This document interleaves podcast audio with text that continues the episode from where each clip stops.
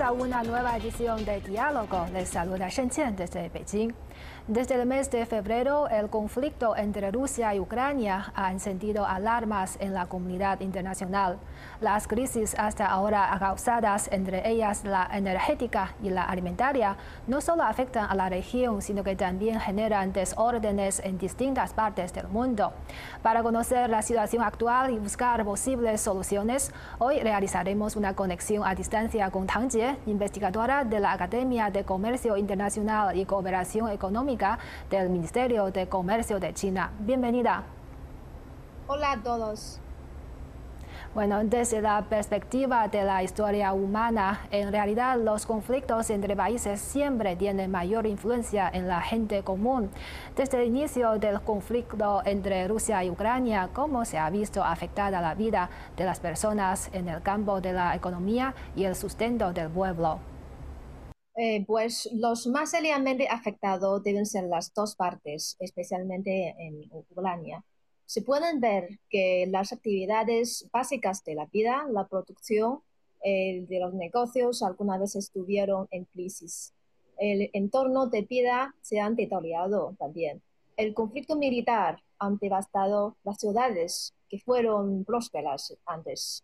Eh, en algunas ciudades casi la mitad de los edificios fue destruidos. el suministro del agua, eh, la electricidad y los alimentos necesarios para la vida cotidiana se han, eh, interrumpido. El empleo y la educación eh, una una peor situación. Según las empresas locales, eh, por ejemplo, el precio de agua y los alimentos ha aumentado hasta 20%. El aumento de precios es seguido por la inflación los países menos desarrollados, como los países africanos, y los que deben eh, en, gran medida de alimentos importados serán las, eh, las víctimas eh, también. en el caso de Rusia es, es, diferente. Rusia sufre principalmente una situación temporal en la que la presión del desarrollo interno provocado por las sanciones han dado lugar a la escasez de materiales necesarios. En cuanto al mundo, se ve afectado eh, principalmente en dos aspectos. Eh, el primero, pues, es el aumento de los precios de vida eh, provocado por la evidente suba de los precios de alimentos. A finales de febrero, según los datos, el precio de la soja, la cosa, el aceite, el maíz y trigo, etcétera, ah, todos se acercaron o incluso se subelaron los niveles más altos de los últimos 10 años. Esto ha seguido intensificado en marzo. El segundo es el aumento vertiginoso de los precios de la energía, especialmente el petróleo y el gas, así eh, también como otros, otros energías como carbón. Eh, claro que se extendera a otras energías alternativas. las sanciones y contrasanciones económicas interrumpen el funcionamiento normal de la cadena de suministro de todo el mundo de energía y perturban aún más el proceso de la recuperación de la economía mundial.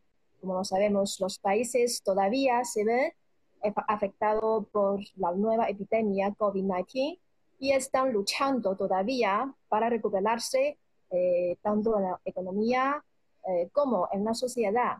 El conflicto ruso-ucraniano ha provocado la contracción del suministro de energía y la interrupción a las cadenas de suministro y como uno de los países con recursos de petróleo y gas más ricos del mundo, el suministro de energía de Rusia tiene una influencia muy significativa en todo el mundo. Después de que el gobierno de los Estados Unidos anunciara la prohibición de importar energía rusa el 8 de marzo, el pánico de los inversores por la escasez de oferta en el futuro mercado petrolero hizo que el precio internacional del petróleo subiera, alcanzando su nivel más alto en 14 años. Y en la actualidad, desde la perspectiva de la cadena de suministro global, ¿qué posición ocupa el suministro de energía de Rusia?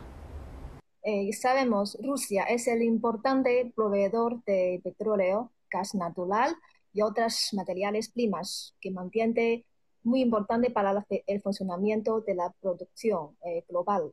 El importante papel de Rusia que juega en la cadena de suministro global hace que el impacto de este conflicto militar ruso-ucraniano tenga un gran efecto indirecto en términos de capacidad de producción y reservas. Rusia ocupa el primer lugar con reservas probadas de recursos de petróleo y el gas natural. Eh, por ejemplo, una reserva recuperable de gas natural de 37 billones de metros cúbicos, que significa un 28% de, toda la productividad del mundo y disponible para exploración mineral durante casi 57 años. Los datos de 2020 muestran que Rusia es el segundo mayor productor de gas natural, con un porcentaje de casi 17% del nivel mundial, mientras eh, Rusia ocupa el tercer eh, lugar del productor de petróleo, con un porcentaje de 12% en todo el mundo. En términos de capacidad de exportación, Rusia es actualmente el único país con un volumen de exportación global gas natural que supera las 200 mil millones de, metros cúbicos. En 2020, Rusia exportó casi el 37% eh, por ciento del gas natural. Entre ellos, el 72% eh, se exporta a Europa principalmente a Alemania, Turquía, Italia, etc., eh, Reino Unido y Francia. Eh, entre ellos 5%, a China también. Eh, la mayoría de las exportaciones por tubería, un 83%, y el resto se envía en la, en la forma GNL, significa gas natural licuado, principal a Asia, a los países, países asiáticos. Rusia exporta casi el 67% de petróleo crudo y su capacidad de exportación ocupa el primer lugar en el mundo, representando el 20% de la participación global. En 2020, Rusia exportó eh, casi 48% eh, de, su, eh, de su exportación a Europa, principalmente a Alemania. El 31 entre ellos del petróleo crudo se exportó a China.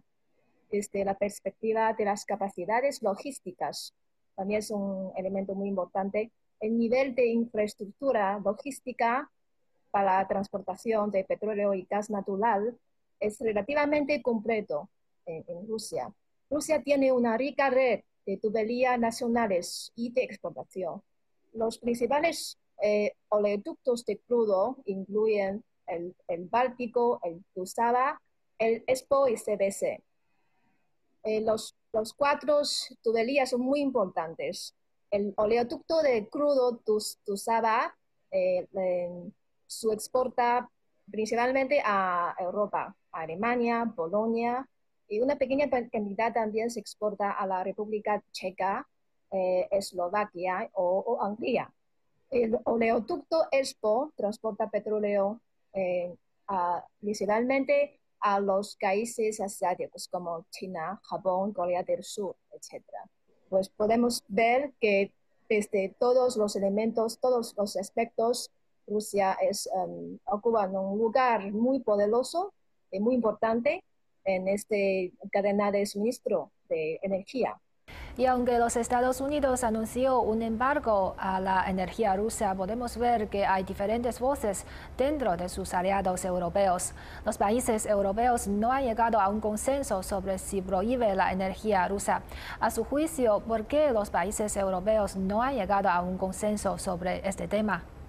Como tiene, tiene muchos um, países miembros eh, entre la Unión Europea, que los intereses entre ellos son diferentes, claramente. Eh, además, eh, existe una demanda muy estable eh, desde la parte europea ah, a las, de, Rusia y también de Ucrania. Históricamente, Europa ha sido relativamente dependiente de las exportaciones de gas natural ruso debido a las relaciones geopolíticas. El 55% del gas natural, 52% del carbón, 34% eh, del petróleo proviene de, Rusia cada año, eh, en el caso de Alemania. Es difícil llegar a un consenso eh, completo que satisface para todos los países miembros. Según los otros, otros otras estadísticas, alrededor de un tercio del consumo de gas natural en los países europeos se importa de Rusia. Según datos de, eh, desde 2020 eh, hasta 2021, eh, este número es 40%, o sea, más que el año pasado. Además, casi el 40% del gas natural y 25% del petróleo en Europa, europea proviene de Rusia. En un cierto periodo de tiempo, Estados Unidos o otros miembros de OPEC no pueden reemplazar en este puesto de, Rusia por eh, las razones, no, sea eh, geográficas o, eh, infraestructuras, etc. Por lo tanto, el tema de las sanciones contra Rusia afectan a todo el organismo, especialmente en Europa. Eh, el segundo eh, lugar eh, es, la ventaja de la industria de petróleo y gas de Rusia. Rusia tiene el sistema de gas natural más grande del mundo, el sistema UTAS. contiene siete oleoductos, sirve para la exportación a Europa uno que se trata de Ucrania. Por este orducto se exportan la mayoría de las, eh, del gas natural a los países europeos. El oleoducto Nord Stream, incluido el número uno y el número dos, conduce directamente a, a Europa. Otros debería transportar por terceros países. Entre ellos, dos pasan por Bielorrusia y Polonia, dos pasan por Ucrania y dos pasan por Turquía. Eh, entonces, la relación del suministro y la eh, demanda fuerte de gas natural entre Rusia y la Unión Europea es difícil de separar. La industria trans, uh, transfronteriza de gas natural la tecnología utilizada principalmente el GNL eh, en los Estados Unidos, por ejemplo, es un proyecto sistemático de un ejemplo de mercado de fuente, luego canal, luego consumo. Eh, es, un, es un sistema integral. La construcción de dicho sistema lleva 5 hasta 10 eh, o 12 años. Y desde la perspectiva de los países europeos, el embargo energético contra Rusia tiene un mayor impacto en la propia Europa o en Rusia. El aumento de los precios de la energía ha afectado a la economía europea y también a los consumidores europeos. Eh, la, gasolina, calefacción de gas natural, precios de electricidad, e, incluso a apoyo a la, a la producción industrial. Eh, el índice de precios continúa aumentado, más alto desde 1992. Em, y la inflación, por ejemplo, muy clave, en Alemania ya sube a 5% eh, en febrero. Eh, en España, debido a la clave subida de los precios de energía, unas 130.000 eh, pequeñas y medianas empresas ah, del sector de transporte en España han suspendido su actividad laboral de forma indefinida. Eh, y muchas pequeñas eh, em, empresas se enfrentan ah, a, la quiebra, que, no, se, no se puede empezar sus negocios hace mucho tiempo. Con la energía más costosos, no solo petróleo, sino gas, carbón, eh, etcétera, todo el mercado de productos básicos han sido caóticos. La provisión de la energía rusa puede causar el riesgo eh, de corte de gas en toda Europa. En el Reino Unido o los Países Bajos, los precios de gas aumentaron entre un 30% ah, hasta 40% a corto plazo. La Unión Europea es el mayor socio eh, comercial de Rusia. Los precios de la energía y los alimentos se disparan, resultan los riesgos de inflación, provocando el, pánico de las inversiones, una combinación que amenaza la inversión, crecimiento eh, económicos eh, a todos los países. Y para los países de gran exportación de petróleo y gas en América Latina, como Colombia, Bolivia y Ecuador, etc., ¿cómo les afecta el embargo energético contra Rusia? Eh, en efecto, el alza en los precios del petróleo provocada por el, embargo energético ruso es beneficioso, en algún sentido beneficiosa para los países eh, exportadores tradicionales de petróleo de América Latina. Em, por ejemplo, eh, lo que he mencionado, el Colombia, Bolivia, etc el aumento de los precios de petróleo pueden obtener más divisas eh, para ellos y apoderarse de una parte del mercado de exportación de Rusia. Por ejemplo, uh, según dice eh, unos una noticia o informe que Estados Unidos están eh, discutiendo el tema de la exportación de petróleo con Venezuela ahora. Pero esta parte que uh, apoderarse del mercado de, de Rusia es muy, será muy limitado. Uh, el caso es un poco difícil para, para Europa, porque América pueden hablar negocios con los países americanos, eh, latinoamericanos, pero eh, en el caso de Europa, Rusia es más importante.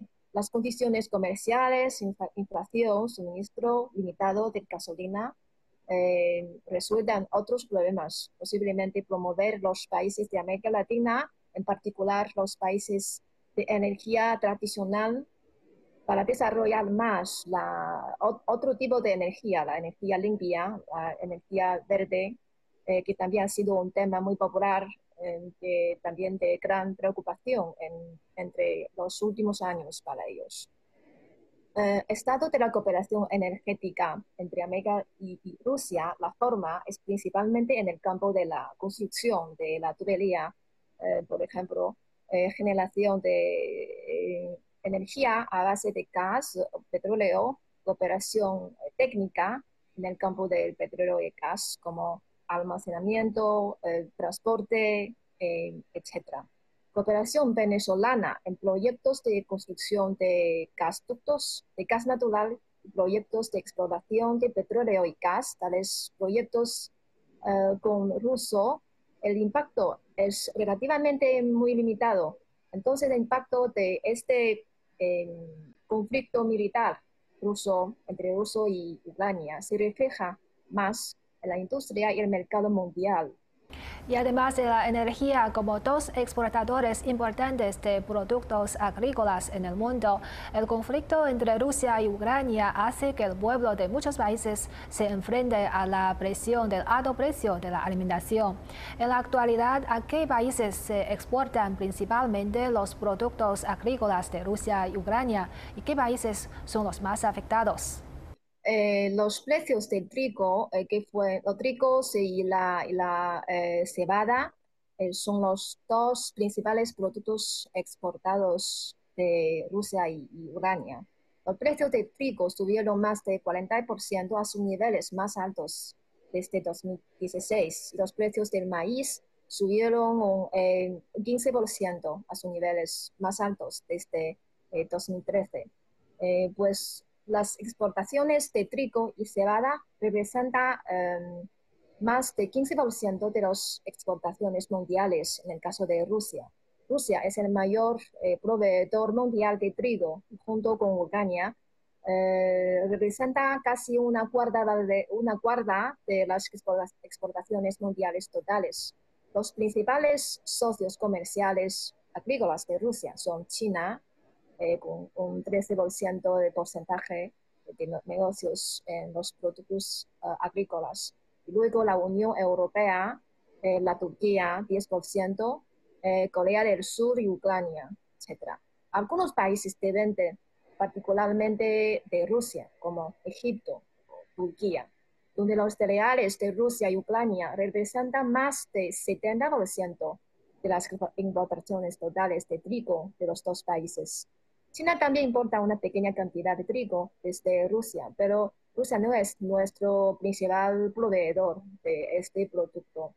Los principales socios de comercio en la exportación de cebada de Rusia es Turquía y Arabia. De maíz, Turquía, Corea, eh, Unión Europea. De la soja, el más grande socio es China. Ucrania es el quinto mayor exportador en el mundo de trigo, el tercer mayor exportador de cebada y el cuarto mayor exportador de maíz. También Ucrania es, es el mayor exportador de semillas de girasol y aceite de colza. Cabe mencionar que Ucrania es un importante importador de maíz y cebada para China. Además, en, el, en la exportación de, de, trigo, su primer socio es eh, Egipto. En Ucrania, donde más de 40% del trigo y el maíz se exportan al Oriente Medio o África. Entonces los, residentes temen que la mayor escasez de alimentos y el aumento de los precios pueden provocar disturbios sociales. En el caso del Líbano, atraviesa una de las crisis económicas hace mucho tiempo es posible que la producción agrícola de Rusia y Ucrania no se vean afectados directamente por el conflicto militar, sino en los, en los costos de almacenamiento, transporte y comercio internacional aumentará considerablemente. Y por otro lado, los Estados Unidos también propuso ampliar aún más el alcance de las sanciones al campo de los fertilizantes, con la esperanza de que otros países puedan imponer sanciones a los fertilizantes rusos. Sin embargo, esta propuesta fue rechazada por muchos países. Y para países latinoamericanos como Brasil, donde la agricultura juega un papel importante, el suministro de fertilizantes de Rusia y Bielorrusia es muy importante. En la actualidad, ¿cuál es la actitud de los países latinoamericanos frente a esta propuesta? Y si se imponen sanciones a los fertilizantes rusos, ¿qué impacto a largo plazo tendrá en América Latina y el mundo entero? Eh, eh, que, tanto Rusia como Ucrania son importantes productores y exportadores netos de productos agrícolas mundiales. Al mismo tiempo, Rusia es el mayor exportador mundial de fertilizantes nitrogénico eh, o, nitrogenados y el segundo mayor exportador de fertilizantes potásicos y fosfatados, tres tipos de fertilizantes. El conflicto Rusia-Ucrania provocará escasez mundial y precios más altos de los principales eh, fertilizantes, lo que afectará la producción de cultivos eh, muchos países, incluidos los países menos adelantados, los países de bajos ingresos y con déficit de alimentos, dependen en gran medida de las importaciones de fertilizantes para su desarrollo de agricultura.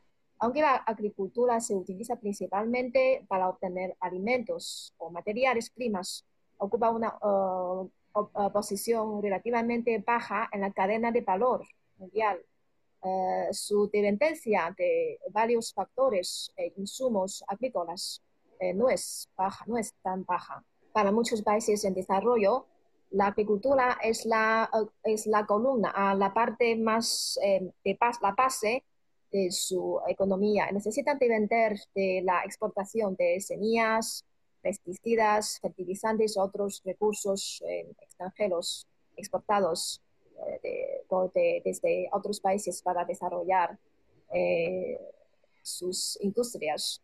El volumen de comercio entre Rusia y América Latina representa alrededor de 4% de su volumen de comercio exterior. Han establecido vínculos comerciales eh, estrechas, importantes con algunos países, exportando maquinarias y eh, fertilizantes a eh, por ejemplo, a Brasil, Argentina, México, Cuba, otros países. La mayoría de los países de América Latina tienen una historia de agricultura, de cultivos, y considerando el desarrollo seguro de su economía agrícola, han expresado fuerte oposición a las sanciones contra Rusia. Los fertilizantes son muy importantes para un gran país agrícola como Brasil, en el cual el 80% de sus fertilizantes y los materiales primas para fertilizantes provienen de Rusia. Además, potencias regionales como Argentina, México, también han expresado claramente su oposición a las sanciones contra Rusia. Y con la subida de precio de la energía y los alimentos, la economía y la vida cotidiana del pueblo de muchos países se han visto gravemente afectados. En muchos países europeos, mucha gente salió a la calle para protestar por la subida de precio del petróleo. El Programa Mundial de Alimentos también advirtió que 2022 será un año desastroso de, de hambre, con 44 millones de personas en 38 países al borde de la hambruna. Eh, en su opinión, la crisis energética y alimentaria eh, planteará peligros ocultos para el futuro desarrollo económico y social de muchos países del mundo.